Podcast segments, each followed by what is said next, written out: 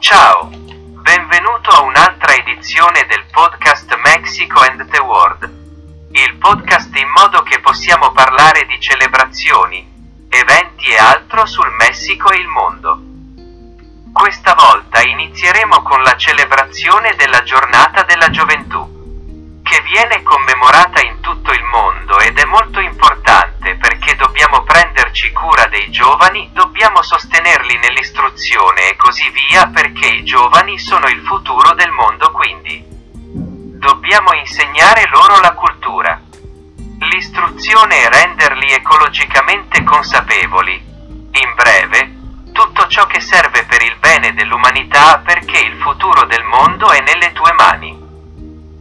Quindi dobbiamo sostenerci a vicenda e sensibilizzare affinché con queste nuove generazioni che stanno arrivando, il mondo sarà sempre migliore. Ora un po' curioso perché abbiamo il tema del giorno del disco in vinile, è emerso molti molti anni fa cos'è il disco in vinile, ma anche come lo sappiamo oggi è ancora usato alcuni dicono sia per la qualità che perché è per i collezionisti a qualcuno piace di più alla fine. Ed è che i classici in vinile costano tanto. Ancora adesso nei negozi di dischi vediamo la sezione dove si vendono i dischi in vinile perché la gente continua a chiederli soprattutto beh.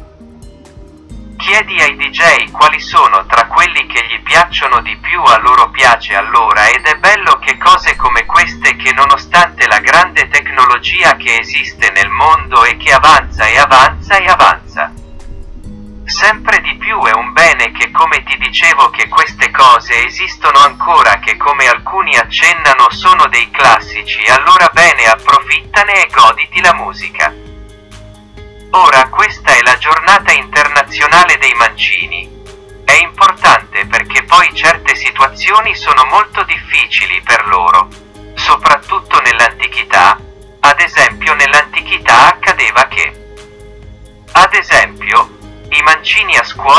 fossero rimproverati di voler scrivere con la mano e sono stati costretti a scrivere con la mano destra. Quindi è importante che li supportiamo perché molte cose come i quaderni, in breve, il mouse del computer sono fatti per i destrimani. E anche se le cose per mancini sono già vendute.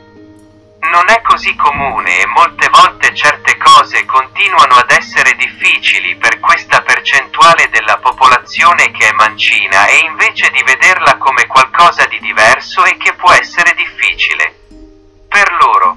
Sosteniamoli ed è bene che ci siano anche negozi anche per mancini e infine abbiamo una questione molto importante che è la commemorazione della giornata, la donazione degli organi è importante perché nel mondo manca la consapevolezza di questo problema e migliaia di persone in attesa un trapianto molto lunga possono volerci anche anni e purtroppo le persone che aspettano l'organo possono morire in quel tempo. Quindi siamo consapevoli della donazione di organi che può servire a qualcun altro e questo è un simbolo e un segno di vita, quindi prendiamone coscienza e sosteniamo la donazione di organi per questo. È molto importante comunicarlo a parenti amici, se vogliamo essere donatori di organi questo è stato tutto per questa occasione come sempre sai che noi lascia questi temi nella tabella in modo che se ne parli. Ne siamo consapevoli e ci riflettiamo perché ci sono molti altri argomenti,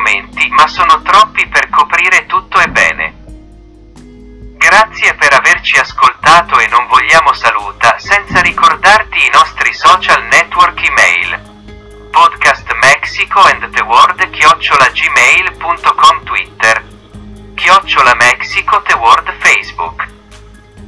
Podcast Mexico and the World YouTube Mexico and the World. Grazie ancora per averci ascoltato e non vediamo l'ora di vedervi nella nostra prossima edizione. Grazie ciao.